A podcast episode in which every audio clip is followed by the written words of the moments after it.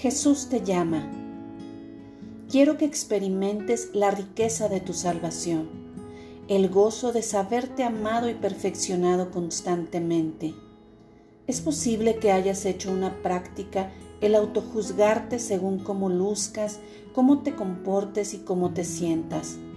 Si te gusta lo que ves en el espejo, es posible que te sientas un poco más digno de mi amor. Cuando todo va bien y lo que haces te parece adecuado, te parece más fácil creer que eres el hijo a quien yo amo. Pero cuando estás desalentado, tiendes a mirar hacia tu interior tratando de corregir lo que sea que no esté bien. No estés cabizbajo ni te avergüences. Más bien, en lugar de usar tu energía para juzgarte, úsala para exaltarme.